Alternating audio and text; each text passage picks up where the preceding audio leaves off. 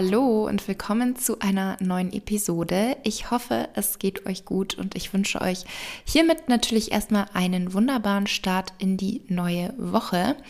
Ich sitze hier gerade, es ist Sonntag und ich war vorhin auch schon bei meinem Morning Walk. Ich muss sagen, der war heute nicht ganz so schön, weil es irgendwie total grau und nass und kalt draußen ist. Am Samstag, da habe ich mir noch so gedacht, wow, voll die Frühlings- und Sommergefühle bekommt man, weil es so schön warm war irgendwie und ja, so ein richtiges Frühlingswetter. Aber jetzt heute Morgen, das war nicht ganz so schön. Aber ich habe es trotzdem gemacht. Also Morning Walk und kalte Dusche, das sind so Sachen, das sind ja so meine zwei Komponenten, wie ich in den Tag starte. Und das tut mir auch einfach gut. Das macht mich wach. Und natürlich ist das bei nicht so schönem Wetter oder generell auch die kalte Dusche. Es ist jetzt nicht so, dass ich sage, yay, ich freue mich da voll drauf, sondern die ist einfach so fest in meiner Routine etabliert, dass ich gar nicht darüber nachdenke, ob ich jetzt heute Lust habe und mich danach fühle, sondern ich mache es einfach. Und wir waren ja letzte Woche ähm, in einem Hotel, wo es auch ein, einen kleinen See gab zum Eisbaden. Und da war ich zweimal auch drin und da habe ich ganz viele Nachrichten bekommen auf Instagram, so, boah, krass, das könnte ich nie. Und ich sag euch, das ist Kopfsache. Natürlich könntet ihr das. Also bevor das so meine Routine war oder ich mich auch näher mit dem Thema auseinandergesetzt habe, hätte ich auch gesagt, niemals wäre ich nach dem Aufstehen in einen kalten See oder in eine kalte Dusche gesprungen. Aber das ist Kopfsache. Jeder kann das und mittlerweile ist es eben bei mir eine feste Routine und es tut mir einfach wahnsinnig gut und hat ja auch zahlreiche gesundheitliche Vorteile. Dazu gibt es auch eine Podcast-Episode. Und ja, ansonsten geht es mir auch gut. Ich freue mich schon sehr auf nächste Woche, weil wir sind für drei Wochen unterwegs. Deswegen bin ich auch gerade so ein bisschen im Vorproduktionsstress aber man sagt ja so schön, man hat keinen Stress, man macht sich Stress und ja, den mache ich mir auch, weil ich euch natürlich weiterhin jeden Montag mit einer Episode versorgen möchte. Das heißt, Podcast produziere ich gerade vor, dann ähm, meine App, da habe ich auch schon einige Rezepte vorproduziert, einen neuen Trainingsplan wird es geben, einen neuen Artikel und ein neues Workout. Und ja, aber ansonsten also es macht ja Spaß, die ganzen Dinge zu produzieren, aber klar, es ist dann so ein bisschen viel immer in kurzer Zeit. Aber umso schöner wird dann hoffentlich natürlich unsere Reise, von der ich noch nichts erzählt habe. Aber ihr werdet dann auf Instagram natürlich spätestens sehen, wohin es geht und wo wir, ja, wo wir sind. Wohin es geht und wo wir sind. Und ja, ich freue mich einfach schon riesig. Und damit jetzt aber zur heutigen Episode. Ihr wisst ja, wie wichtig es mir ist, immer nach bestem Wissen und Gehwissen Informationen und Wissen zu vermitteln. Und ein Thema, was ich heute mit euch besprechen möchte, wo ich nämlich häufig auch Fragen bekomme, ob es stimmt, dass der Körper nur 30 bis 40 Gramm Protein aufnehmen kann. Und dieses Thema schauen wir uns heute mal genauer an und besprechen auch eine aktuelle Studie, die neue Erkenntnisse zur Maximierung der Proteinverwertung für die Muskelproteinsynthese gezeigt hat. Und wir beginnen mal damit, dass wir erstmal das Thema so ein bisschen einleiten und uns die bisherige Datenlage anschauen. Es ist ja so, dass unser Muskelgewebe in unserem Körper ständig in einem Prozess des Umbaus ist. Das bedeutet, dass es sich ständig erneuert, indem beschädigte Proteine durch neue ersetzt werden und sich die Art der Proteine im Muskel verändert. Und dabei gibt es entweder einen Zuwachs oder einen Verlust an Muskelprotein, je nachdem, ob mehr aufgebaut wird, Synthese oder abgebaut wird. Und dieser Prozess wird dann als Protein, als Muskelproteinbilanz bezeichnet. Und diese Muskelproteinbilanz wird von Schwankungen in dem Aufbau, der Synthese und dem Abbau von Muskelprotein beeinflusst. Und man geht davon aus, dass diese Bilanz besonders nach dem Essen von den Veränderungen in der Muskelproteinsynthese beeinflusst wird. Und diese wird vor allem durch die Aufnahme von Protein und die Kontraktion unserer Muskeln angetrieben. Und Protein liefert unserem Körper nicht nur die notwendigen Rohstoffe für den Muskelaufbau, sondern dient auch als anaboles Signal, um vorübergehend die Muskelproteinsynthese zu steigern, insbesondere nach dem Widerstandstraining, also nach dem Krafttraining. Sobald wir mit der Nahrung jetzt Protein zu uns führen, wird diese im Magen und im Dünndarm verdaut. Und dabei wird es in seine grundlegenden Bestandteile, die Aminosäuren, zerlegt. Und diese werden dann vom Dünndarm aufgenommen und gelangen in unseren Blutkreislauf. Anschließend können sie dann genutzt werden, um eben neue Proteine in Geweben aufzubauen, also die sogenannte Proteinsynthese, oder sie können für die Energiegewinnung abgebaut werden. Dazu kommen wir auch gleich nochmal genauer. Und die bisherige Studienlage sagt aus, dass die Aufnahme von etwa 20 bis 30 Gramm Protein ausreicht, um die Muskelproteinsyntheseraten nach dem Training bei gesunden jungen Erwachsenen zu maximieren, ohne dass es zu weiteren Steigerungen der Muskelproteinsyntheseraten kommt, wenn jetzt größere Mengen als diese 20 bis 30 Gramm Protein konsumiert werden. Und eine höhere Proteinaufnahme hat eben die anabole Signalgebung nicht weiter erhöht. Und im Gegensatz zu Fetten und Kohlenhydraten werden eben überschüssige Aminosäuren, also überschüssiges Protein, nicht vom Körper für später gespeichert, sondern oxidativ als Energiequelle genutzt. Und das bedeutet, dass die Aminosäuren die nicht für den Aufbau neuer Proteine benötigt werden, stattdessen zur Energiegewinnung verwendet werden. Wenn der Körper also bereits genügend Aminosäuren für die Proteinsynthese und andere lebenswichtige Funktionen erhalten hat, dann werden diese überschüssigen Aminosäuren durch einen Prozess namens Oxidation abgebaut. Und dabei werden die Aminosäuren in ihren Bestandteilen zerlegt und eben als Energiequelle verwendet. Und dieser Prozess findet hauptsächlich in unserer Leber statt, wo die Aminosäuren zu anderen Verbindungen umgewandelt werden, die dann zur Energiegewinnung benutzt werden. Und das deutete eben darauf hin, dass unser Körper nicht in der Lage ist, mehr als etwa 30 Gramm Protein auf einmal für den Anabolismus, also für die Steigerung der Proteinsyntheserate zu nutzen. Darum wird derzeit empfohlen, die Proteinaufnahme gleichmäßig über den Tag zu verteilen auf etwa drei bis fünf Mahlzeiten, wobei jede Hauptmahlzeit mindestens 20 Gramm Protein enthalten sollte. Und obwohl das jetzt basierend auf den typischen Ernährungsmustern von uns sinnvoll ist, scheint es im Widerspruch zu Fütterungspraktiken von vielen Tierarten in der Natur zu stehen, die große Mengen Nahrung in großen Abständen konsumieren. Und jetzt kommen wir eben zu dieser neuen aktuellen Studie, die neue Erkenntnisse zur Maximierung der Proteinverwertung für die Muskelproteinsynthese gebracht hat. Und zwar, die wurde im Cell Reports Medicine veröffentlicht. Ich verlinke euch die natürlich gerne auch mal in der Beschreibung.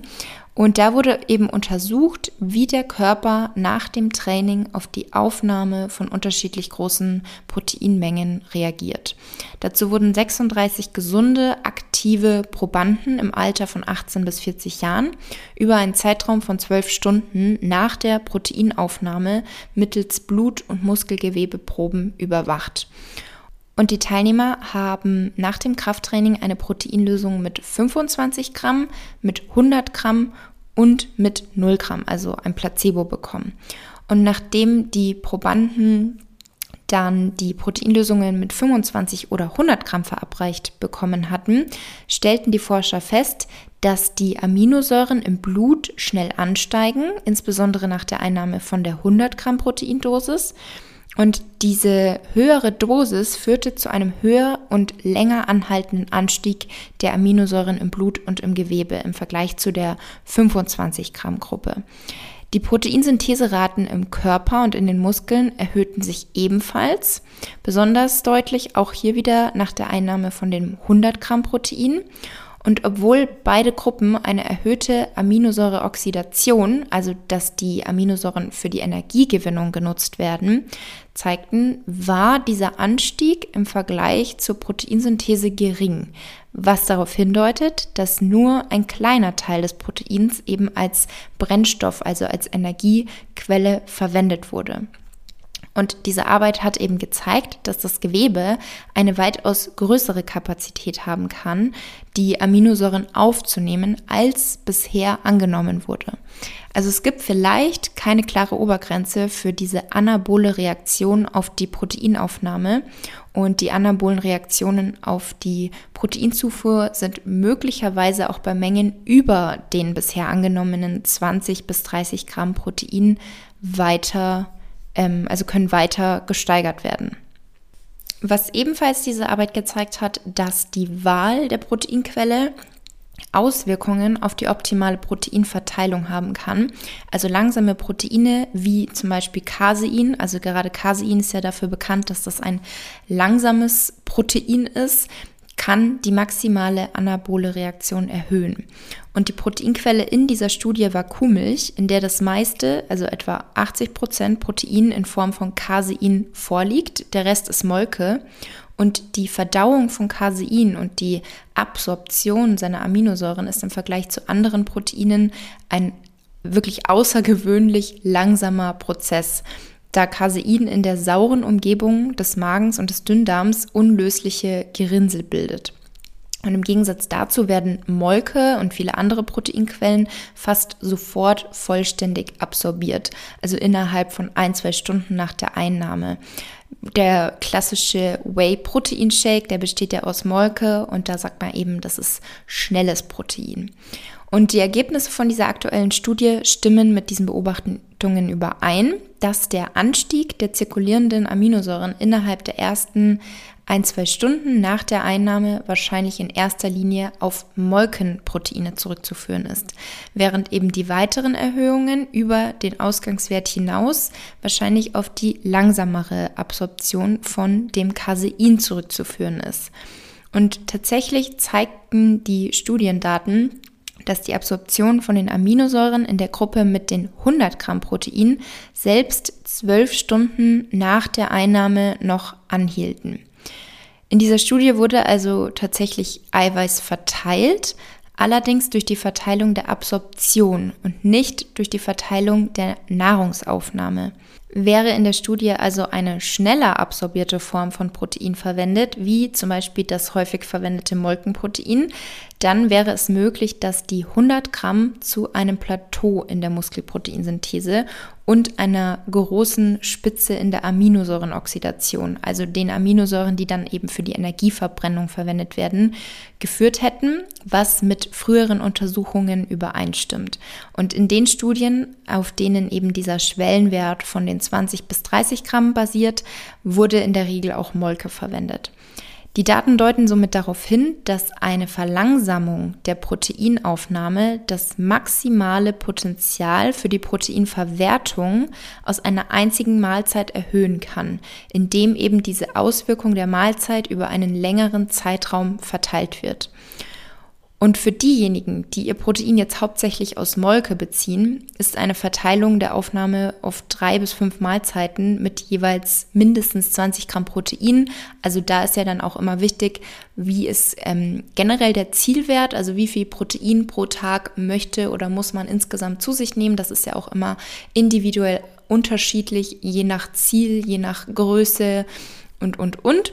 Und das wäre dann eben immer noch sinnvoll und auch notwendig, um die Proteinsyntheseraten über den Tag hinweg aufrechtzuerhalten und eine erhebliche Oxidation der Aminosäuren zu vermeiden. Also dass die Aminosäuren dann eben statt für die Proteinsyntheserate in die Energieverbrennung verwendet werden. Und bei Proteinquellen, die aber langsamer absorbiert werden, wird die Verteilung der täglichen Gesamtzufuhr auf eine oder zwei Mahlzeiten die Gesamtmuskelproteinsynthese und die Proteinverwertung wahrscheinlich nicht beeinträchtigen. Also Casein ist ja eines der extremsten Beispiele für solche langsamen Proteine, aber im Allgemeinen werden feste Proteinquellen langsamer absorbiert als jetzt Proteinpulver und Shakes, also Whey Shakes. Und da Ballaststoffe in der Regel die Absorption auch nochmal behindern und verlangsamen, werden auch viele pflanzliche Proteine relativ langsam absorbiert. Eine häufige Ausnahme ist da Erbsenprotein. Aber die Ergebnisse deuten eben somit darauf hin, dass diese Schwellenwerte von 20 bis 30 Gramm Protein für die Proteinsynthese durch den Verzehr von langsamen Proteinen oder Proteinen im Rahmen einer vollständigen Mahlzeit deutlich erhöht werden können. Die Ergebnisse widersprechen also nicht dem herkömmlichen Wissen, also dass das Ganze jetzt nicht falsch interpretiert wird, sondern die Ergebnisse tragen vielmehr dazu bei, nochmal wertvolle neue Feinheiten zu diesem Thema zu liefern. Und wir können nicht daraus schließen, dass die anabole Reaktion auf die Proteinzufuhr keine Obergrenze hat.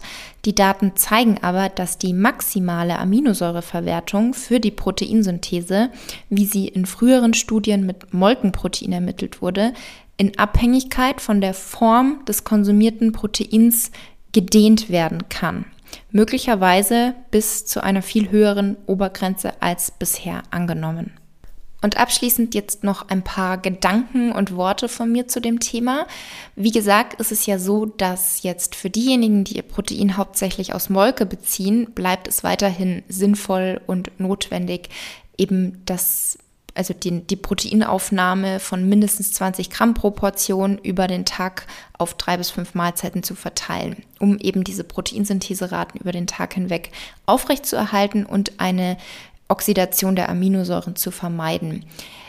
Ein Punkt dazu ist natürlich, ich würde jetzt nicht empfehlen, den gesamten Proteinbedarf nur über Whey Shakes, also über Molkeprotein zu beziehen, sondern es sollte einfach eine abwechslungsreiche, bunte Vielfalt sein an Lebensmitteln, an Proteinquellen, an pflanzlichen oder auch tierischen Proteinquellen. Und da würde ich jetzt nicht empfehlen, dass man drei bis fünfmal am Tag einen Whey Shake trinkt, also Molkeprotein. Klar kann der nach dem Training mal sehr praktisch sein. Das ist einfach eine einfache und schnelle Möglichkeit, nach dem Training Protein zu sich zu führen. Aber die Basis unserer Ernährung sollte ja immer eine nährstoffreiche, natürliche, vielseitige Auswahl an Lebensmitteln sein und eben nicht nur aus Pulver bestehen. Das kann, wie gesagt, eine praktische, sinnvolle Ergänzung sein. Ich persönlich nutze auch gerne Proteinpulver, aber sollte jetzt eben nicht den gesamten Proteinbedarf ausmachen. Und ansonsten ist es ja auch abhängig davon, erstmal, wie viel Protein braucht man am Tag. Das ist ja abhängig von unterschiedlichen Faktoren, wie jetzt dem aktuellen Ziel, dem Aktivitätslevel, dem Gesundheitszustand. Eine gute grobe Orientierung sind 1,6 bis 2 Gramm Protein pro Kilogramm Körpergewicht, an die auch ich persönlich mich halte oder wo ich mich dran orientiere. Und man sollte natürlich zum einen auch beachten, dass generell so die Mahlzeitenfrequenz oder auch die Proteinfrequenz auch sehr abhängig vom Alltag ist oder auch von den persönlichen Vorlieben und wie man sich selber wohl und energiegeladen fühlt. Also eine zu große Menge Protein auf einmal kann zum Beispiel ja auch zu Verdauungsproblemen wie Blähungen und Durchfall führen. Und jeder hat so ein bisschen einen anderen Alltag und andere Vorlieben. Also ob man jetzt drei bis fünf Mahlzeiten am Tag isst oder auch drei Mahlzeiten und da zweimal ein Shake oder eine andere Proteinquelle integriert oder ob man sagt, ich esse gerne zweimal am Tag und kann auch so mein Protein decken. Das ist ja auch einfach sehr individuell und das sollte jeder für sich entscheiden und jeder auch für sich so den richtigen Weg finden. Wie passt es in deinen Alltag? Wie fühlst du dich eben wohl? Weil da bringt es auch nichts, irgendwen zu kopieren, wenn man das zum Beispiel bei Social Media in einem What I Eat in a Day sieht, sondern ich würde sowas immer euch empfehlen, nur als Inspiration zu sehen und einfach auszuprobieren, was für euch funktioniert, wie ihr euch wohlfühlt. Und insgesamt bleibt die Proteinbilanz, also was ihr insgesamt über den Tag verteilt an Proteinen zu euch führt, das Wichtigste. Und alles andere sind eben kleine Feinheiten, kleines Detailwissen, was ich persönlich super interessant finde, aber wo man eben auch immer aufpassen muss, dass man so ein bisschen bei sich bleibt und schaut, wie funktioniert es für einen und womit fühlt man sich eben wohl, weil man muss nicht alles irgendwie optimal machen, sondern ja, muss da eben für sich so ein bisschen den Weg finden. Das ist so mein Fazit, meine abschließenden Worte und ich wünsche euch eine wunderschöne Restwoche. Wir hören uns nächsten Montag wieder.